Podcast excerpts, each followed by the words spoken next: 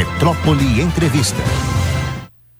Doutor, querido amigo Ivan Gesler, como é que vai, o querido amigo? Vamos conversar sobre crimes aqui, crimes lá, enfim. É, queria que o senhor explicasse nossas leis aqui, porque são tão benevolentes. É, lá na Europa, por exemplo, doutor, temos audiência de custódia. Quem pode acabar com a audiência de custódia aqui? É só o Supremo Tribunal Federal? Eu queria que o senhor desse uma geral sobre esse assunto. Bom dia, doutor. Bom dia, Zé. Bom dia. Jogue Bom dia, Zé. Satisfação mais uma vez estar com vocês aqui da Metrópole, aos ouvintes. É, bem, Zé, inicialmente sobre a audiência de custódia, na verdade, a audiência de custódia ela surgiu no Brasil por força da aplicação de um pacto internacional que é o Pacto de São José da Costa Rica, que previa lá o direito de qualquer pessoa presa ser apresentada sem demora a uma autoridade competente para analisar a prisão. É, aqui no Brasil, comumente, costumeiramente, a audiência de custódia é vista realmente como algo que vai é, caracterizar a soltura de todos aqueles que são flagranteados, mas é, um dos objetivos dela, dela, e esse deveria ser o principal, é justamente verificar se existiram abusos naquela prisão em flagrante, se eventualmente o sujeito foi torturado, coagido, para evitar realmente uma prática que às vezes acontecia do jeito de ser preso e ficar dias e dias sem ser apresentado ao juiz. Mas tem muitos casos que a audiência de custódia não acaba com a soltura do sujeito. A prisão em flagrante, por exemplo, é convertida em prisão preventiva. E aí o sujeito não vai, não vai sair preso em flagrante, mas sai preso de qualquer sorte por força de uma ordem judicial. Então a audiência de custódia, na verdade, surgiu aqui no Brasil já aplicando o Instituto, ou melhor, uma, uma previsão do direito internacional, um pacto internacional que foi o Pacto de São José da Costa Rica. E na Europa tem essa audiência de custódia? Em outros países existe isso ou aqui só? Perdão, repetir a pergunta. Pronto, no direito comparado nós temos, né? Institutos análogos. É, como eu disse, esse Pacto de São José da Costa Rica é uma convenção internacional de, de direitos humanos que prevê uma série de direitos. No Brasil, isso surgiu recentemente, né, no Código de Processo Penal, por exemplo, só com o pacote de crime em 2020, é que passou a existir audiência de custódia no Brasil, mas, por exemplo, se não for feita a audiência de custódia no prazo, que é o prazo de 48 horas, é, o Supremo entende que isso não acarreta imediatamente na soltura do sujeito. Então, o Supremo acabou limitando, de certo modo, uma consequência que poderia existir da ausência de audiência de custódia, é, que era algo previsto no código que o senhor deveria ser solto. Hoje há essa limitação, por exemplo, no Supremo Tribunal Federal. Mas no direito comparado em outros países, nós, nós também temos institutos como esse. No próprio caso Daniel Alves, por exemplo, ali na Espanha você teve, a gente tem um procedimento onde há um juiz atuando na fase preliminar, na fase investigatória, que vai deliberar sobre a prisão, que vai ali presidir aqueles atos investigatórios, até um pouco diferente em relação ao sistema que a gente aplica no Brasil. Agora, doutor, o senhor não acha que é, as penas aqui no nosso país são benevolentes com quem pratica crimes? Por exemplo, o Daniel Alves, aqui no Brasil, ele estaria solto? Qual a sua visão em relação ao crime que ele cometeu lá? Pronto. O que, que acontece? Na verdade, para o crime de estupro aqui, por exemplo, no Brasil, nós temos uma pena que, em tese, seria até maior para ele aqui uma pena mínima de oito anos, por exemplo. Lá, o tratamento que foi feito na Espanha, recentemente a gente teve uma alteração no Código Penal espanhol, onde há o delito de agressão sexual. É até uma campanha, né? Sim é sim, que existe na Espanha, demonstrando que para existir a violência sexual, não há de é, incidir necessariamente a violência. Se não houve o consentimento da vítima, ainda assim vai existir uma agressão sexual. Então, estupro é a modalidade mais grave ainda de uma agressão sexual, mas está ali no mesmo delito. É, a, a verdade é que no Brasil, acho que esse é o principal ponto, a gente perceber que com o direito penal a gente não vai resolver com o direito penal apenas o problema da criminalidade. Existem outros fatores multidisciplinares que devem ser aplicados. E o mais importante é a gente perceber o seguinte: tudo bem, dá para a gente garantir direitos e punir. O problema é que a justiça tem que funcionar a gente tem que parar de ter excesso de prazo nos processos. Se o processo tramitar num prazo regular, dá para esgotar os recursos e ainda que não haja prisão preventiva, o sujeito ser punido para cumprir pena. Isso é possível. A gente tem que ter uma eficácia nos órgãos de apuração e na justiça maior para que isso ocorra e não passe essa sensação de impunidade para a sociedade. Assim, doutor, vou dar uma explicação assim é, bem clara, porque eu apresento um programa e vejo as injustiças que acontecem, brechas da lei importante, onde os advogados se pegam nisso aí. O cara vai é, e espanca a mulher, corta cabelo, é, corta o rosto da mulher, deixa a mulher completamente deformada. Esse cidadão vai lá no outro dia, se apresenta e já tem dois anos solto, não deu nada. Zero, zero, zero, zero. Por que isso, doutor? O que acontece, Zé? Na verdade, é, por mais que a gente tenha um sistema, nós temos operadores de direito que têm, por vezes, mentalidades diferentes, né? Você vai ter, vai ter um juiz que ele a, aplica a prisão preventiva, mantém o sujeito preso dentro de processo é, de forma mais corriqueira do que outros juízes que entendem que pela presunção de inocência o sujeito tem que aguardar o processo de liberdade se não houver um elemento concreto, é, um, por exemplo, um risco à sociedade, uma periculosidade do sujeito, já por outros processos que ele responde. Então, na verdade, é, essa sua pergunta passa por a gente entender o Instituto da Prisão Preventiva. Porque no, é comum no Brasil a gente, por vezes, prender primeiro para soltar depois. Quando, na verdade, é melhor a gente processar, apurar o fato, condenar e poder punir é, poder punir para o cara cumprir a pena. Então isso passa muito pela cabeça de cada juiz. Tem juízes que são mais garantistas, tem outros que são mais é, convencionais no posicionamento. Mas eu acho que o mais importante é a gente perceber o seguinte: a prisão preventiva passa essa ilusão de que ah, o sujeito saiu preso, então está resolvido. Mas às vezes o cara vai ser solto lá na frente. Então, o mais importante é o processo tramitar num prazo regular para que o cara possa ser condenado e cumpra uma pena. O fato de ele estar tá solto hoje não vai impedir que ele cumpra uma pena no futuro se realmente houver um processo no prazo razoável e uma condenação. Vou dar um exemplo aqui, por exemplo, o cidadão matou uma jovem, eu estava até nesse, no programa ontem, matou uma jovem que deu carona a outra jovem, elas foram para o shopping, na hora de voltar, o ex levou elas para dentro de uma comunidade violentíssima. E lá, bandidos pegaram ela, uma conseguiu fugir, e a outra, coitada, veio a óbito, certo? O cidadão foi preso. Ele está há dois anos na cadeia. E mais três vezes esse julgamento foi adiado. Isso beneficia quem, esse julgamento sendo adiado? Olha, Zé, se ele está preso há dois anos, por exemplo, o julgamento é adiado, pode acabar beneficiando ele por um excesso de prazo na prisão. Vou dar um exemplo de um caso que todo mundo conhece, o caso Bruno é, que praticou o crime contra Elisa Samúdio. É, Bruno foi solto pelo ministro Marco Aurélio uma época que ele, ele já estava preso há anos e não tinha sido julgada a apelação dele. Veja, ele já tinha sido condenado, mas a apelação dele estava tramitando lá três anos no TJ de Minas e não tinha sido julgada. Aí o ministro mandou soltá-lo, com excesso de prazo na prisão. Isso pode acontecer nesse caso.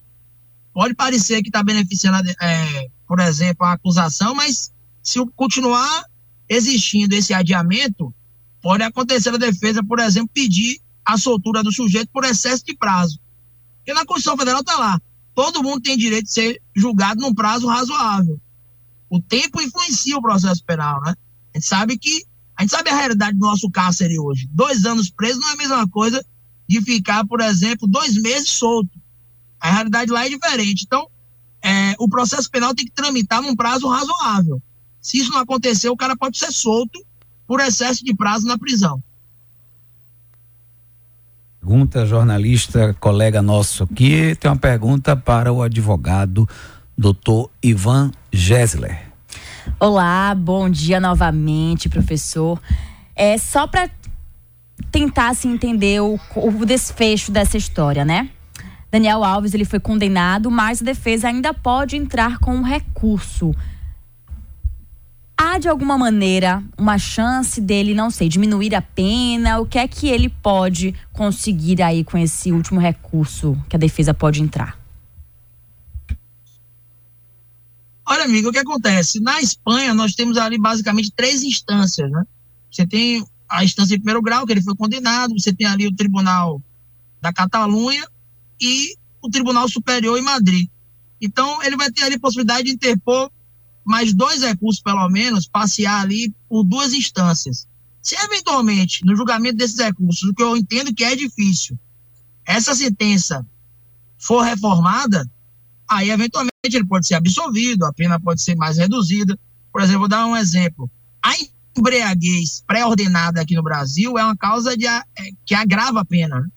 E a embriaguez, ainda que não seja pré-ordenada, não é hipótese de diminuição de pena no Brasil. Mas na Espanha você tem um tratamento diferente para essa questão da embriaguez. Então, são hipóteses que podem ocorrer. Acho difícil.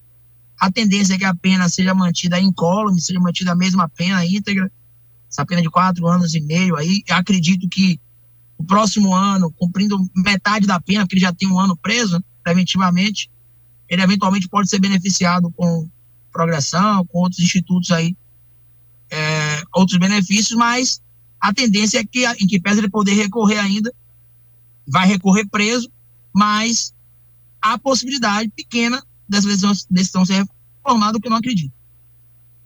Agora, outra pergunta. É, tem perguntas aí, produtor? Quem quiser fazer, pode ligar no 35055000. Abraão tem uma pergunta para fazer. Nosso colega Abraão, também jornalista, participa do nosso programa. Uma pergunta para fazer ao nosso querido advogado, doutor Ivan Gessler, advogado, professor também de direito penal da Baiana, não é, né, professor? Da Baiana? da pós da Baiana, da pós da Católica, do curso Sejais. Ao lado do meu querido amigo Aras. Isso, grande mestre Aras. grande mestre, grande mestre. Tá agora no TRE. Tá devendo uma visita aqui a gente. Mas vamos lá, Abraão, uma pergunta pro doutor Ivan Gessler. Doutor Ivan, bom dia, obrigado pela participação. Doutor Ivan, na sua opinião, o Código Penal brasileiro deve ser mudado, deve ser cumprido ou as duas coisas? Olha, Abraão, acho que passa principalmente por uma mudança de mentalidade. Principalmente no campo político, é bem comum que alguns políticos, por exemplo, utilizem a questão da segurança pública para não apenas angariar votos, mas enfim, como uma plataforma mesmo de governo. E o direito penal, por vezes, é utilizado justamente como essa ferramenta, né? Naquela ilusão de que, por exemplo, vou dar um exemplo. O sequestro relâmpago, ele não tinha previsão no Código Penal. Aí colocaram um parágrafo no artigo 158 do Código Penal, parágrafo terceiro, e o sequestro relâmpago passou a ter previsão expressa. Isso diminuiu o número de saidinhas bancárias, diminuiu o número de sequestros relâmpagos? Nós entendemos que não. É perceber principalmente que o direito penal, essa panpenalização, por vezes é até um termo pode parecer impróprio, mas essa diarreia legislativa não vai resolver sozinho o problema da criminalidade. A gente tem que ter mais educação, a gente tem que ter mais cultura, a gente tem que ter outros fatores, não apenas a prisão. Claro que eu não vou abolir aqui a prisão, a prisão é um mal necessário ainda. Mas a gente tem que ter outras ferramentas multidisciplinares para resolver esse problema. Então a questão passa não apenas pela efetividade do Código Penal, das leis do sistema penal. As leis existem mas aplicá-las melhor, entender que também é, nós temos que ter políticas públicas pra, para buscar ignorar e resolver, né, uma espécie de justiça restaurativa para resolver também o problema da criminalidade. Agora, é, tem uma, uma, situação que me chama a atenção, é, doutor Ivan Gessler, em relação a a pensão alimentícia, tá? Cidadão João, José, não teve aquela grana para pagar um mês, dois, não sei qual é o prazo que a justiça dá de tolerância. É, ele aí vai preso. Esse cidadão é levado para uma penitenciária. Certo? Qual é o tipo de julgamento que leva um cidadão por não pagar a pensão alimentícia? Ele é um trabalhador, é pai de família, mas não conseguiu pagar no prazo estabelecido a o preço da pensão, mil reais, oitocentos reais, o que for, ele não conseguiu. Ele vai preso de verdade? Qual é o prazo de tolerância para isso? E por que ele é jogado dentro de uma penitenciária ao lado de bandidos, estupradores, assaltantes de banco? É assim que é a lei? É, Zé. É, só para você ficar mais estarrecido ainda, há poucos anos a gente tinha uma espécie de prisão por dívida. A prisão do depositário infiel que foi considerada aí inconstitucional, não é admitida hoje também pelo Supremo Tribunal Federal. Hoje a única prisão civil que nós temos é essa prisão por execução de dívida alimentícia. Né? Então, por exemplo, se o, se o cara deve nos últimos três meses uma pensão alimentícia, isso pode ser uma forma de execução. Né? Claro que o sujeito não deveria ficar, é, não, não, vai ficar uma penitenciária, porque lá você tem pessoas que estão cumprindo pena pela prática criminosa, pela prática de um crime, mas é normal ficar, por exemplo, é, numa delegacia de polícia ou numa cadeia pública. E, como eu falei há pouco, a gente sabe a realidade realmente do cárcere, mesmo de uma cadeia pública ou uma delegacia, por vezes ocorrem abusos, enfim, é, para pessoas que não estão sendo acusadas de uma prática delituosa, é apenas unidade de implemento civil. Então, hoje, a única modalidade de prisão civil que a gente tem é da pensão alimentícia. Claro que tem, é, não pode durar mais do que o necessário ali para a execução da medida, propiciar que o cara pague ali aquele débito, mas é a única realmente modalidade e o cara não deve ficar, o sujeito não deve ficar na penitenciária. Lá você tem pessoas que estão cumprindo pena já com trânsito em julgado, quer dizer, não cabe nem recurso mais, já estão no cumprimento de pena por uma prática criminosa. Meu querido doutor Ivan, quer alguma pergunta, Abrão? Meu, e saidinha temporária, assim, tá, foi votação aí, a população, e se você perguntar à população, acho que 99,9% a população quer o fim da saidinha temporária, seja lá o que for. Eu já penso duas vezes quando eu vi o ministro da Justiça Lewandowski falar sobre esse assunto e dizer o seguinte: o cara tá ali, certo? Porque ele furtou um celular, ele ele furtou uma loja, enfim, e ele está lá dentro com um bom comportamento. Ele teria o direito de sair dia temporária, mesmo porque pesquisa apontada diz que 95% dos presos retornaram à cadeia. A gente, eu pensaria, eu pensava outra coisa. Eu achava que 95% não voltariam mais à cadeia, né? Mas 95% voltam para cadeia. Eu acho que a saída temporária tem que acabar para assassino, né? O cara que, que tem nas costas aí 10, 15 homicídios.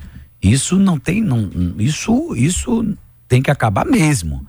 Aí tem que ser detalhado, né, doutor? Tem que ter um, um peso duas medidas aí.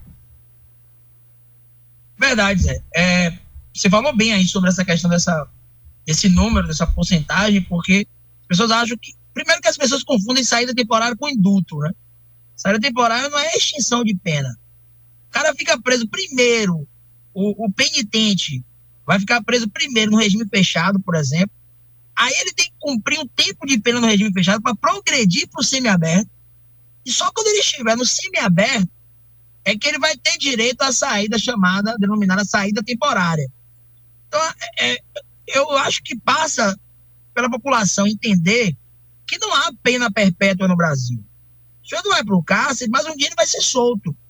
Então, o, o, o, Manuel, o Mário, o José, que foi preso há 10 anos atrás, será que ele vai ser o mesmo 10 anos depois? Isso passa pelo tratamento que nós vamos dar no cárcere e por uma reinserção moderada, progressiva na sociedade. Então, é, o objetivo da série temporária é esse: verificar se ele tem condições de retornar ao seio social. São medidas realmente da execução penal para regular os princípios da execução. Então, você falou bem aí: a maioria das pessoas retornam, porque já estão já no estágio intermediário ali de cumprimento de pena, saíram do fechado, foram para o semiaberto. A prisão é um mal necessário, mas nós temos que pensar qual a espécie de prisão que nós queremos entregar. Claro que hoje a gente sabe que as prisões de hoje são as senzalas de ontem. As prisões de hoje são indústria do crime, né? O tratamento é degradante. Então a gente tem que primeiro melhorar nosso tratamento prisional, porque a gente precisa entender que essas pessoas serão soltas um dia. E quais são essas pessoas que irão pra, para as ruas? Isso passa também pela saída temporária, pela essa reinserção moderada é, na sociedade, para depois o cara ter a liberdade plena. Então é um instituto importante, mas infelizmente, Zé, passa por aquilo que eu falei. Hoje, por vezes, você tem gente da direita e da esquerda utilizando essa questão do medo, da segurança pública. Realmente há uma violência exagerada no país, o número de homicídio é extremo, nós temos que lutar contra isso, mas com meios efetivos. Né? E, e, por vezes, nós procuramos caminhos mais simples, retirar benefícios, tentando passar essa ilusão para a sociedade de que, acabando com benefícios, acabando com a saída temporária, acabando com o livramento, diminuindo o livramento condicional, aí a, a criminalidade vai diminuir. Vou dar um exemplo. O, o, homicídio qualificado virou crime hediondo quando mataram Daniela Pérez em 94. Diminuiu o número de homicídios? Então, é algo que a gente tem que pensar também. Cara, é Quais são as outras ferramentas que nós podemos utilizar para diminuir o número de homicídios, tráfico de drogas, outras hipóteses criminosas? Acho que passa muito por conta disso também, de uma ressignificação em determinados pensamentos. A gente também abrir a cabeça, demonstrar para a sociedade que esse discurso de que prendendo mais, prendendo mais, tudo vai ser resolvido, está bem claro que não vai. Então, a gente precisa de ações macros, ações multidisciplinares para resolver, tentar buscar outros caminhos para minorar esse problema da criminalidade. É, não vai dar tempo para a gente falar também de um assunto importante, que é a redução da maioridade penal. Mas em um minuto o senhor pode dar o seu veredito? Como o senador Flávio Bolsonaro quer colocar essa questão em discussão, redução da maioridade penal. O menor vai lá, comete o crime, como aquele Champinha, o senhor lembra dessa história, né? Matou aquela. A, matou a jovem, acho que matou ela e ele, matou os dois. Ela e ele ali no interior de São Paulo. O que, é que o senhor acha disso? A redução da maioridade penal. Zé, eu sou contra porque eu acho que é, a nossa democracia só vai funcionar se a gente tiver ponto de partida com respeito à Constituição Federal. Para a gente reduzir a maioridade penal, a gente tem que primeiro fazer uma nova Constituição através dessa Constituição não se admite uma emenda para abolir direitos, né? E está na Constituição Federal que você só pode ser punido. Só é imputável a partir dos 18 anos. Isso é uma cláusula pétrea, imutável na Constituição. Então não há como alterar. E segundo, superado esse, esse, superado esse óbvio, é a efetividade disso. Daqui a pouco a gente vai parar onde? Se a gente não cuidar, se a gente não fizer algo por nossas crianças na sala de aula, não vai ser no tribunal que isso vai ser resolvido, Zé. Então, é, isso passa muito também das medidas impostas para os adultos. Como é o tratamento feito nesses casos? É, daqui a pouco ele vai querer parar quando? Seis, oito anos? Querer punir com dez anos de idade? Será que isso vai resolver o problema? Então, é, é um discurso, é, claro, é retórica, mas é, eu não acredito que vai passar. E eu, pessoalmente, sou contra. Claro que eu, eu quero coibir a criminalidade, quero diminuir esses índices, mas por meios efetivos não tentando iludir em alguns momentos a sociedade. Valeu, doutor, muito obrigado, muito obrigado de verdade. Eu sei que o senhor já está no trabalho aí, está no pique, mas muito obrigado, hein? Um abraço. Valeu, doutor Ivan. Eu que, eu que agradeço, Zé. Obrigado pelo convite. Estou sempre à disposição. Sou um fã do trabalho, seu trabalho, trabalho de vocês aí. Um abraço. Valeu.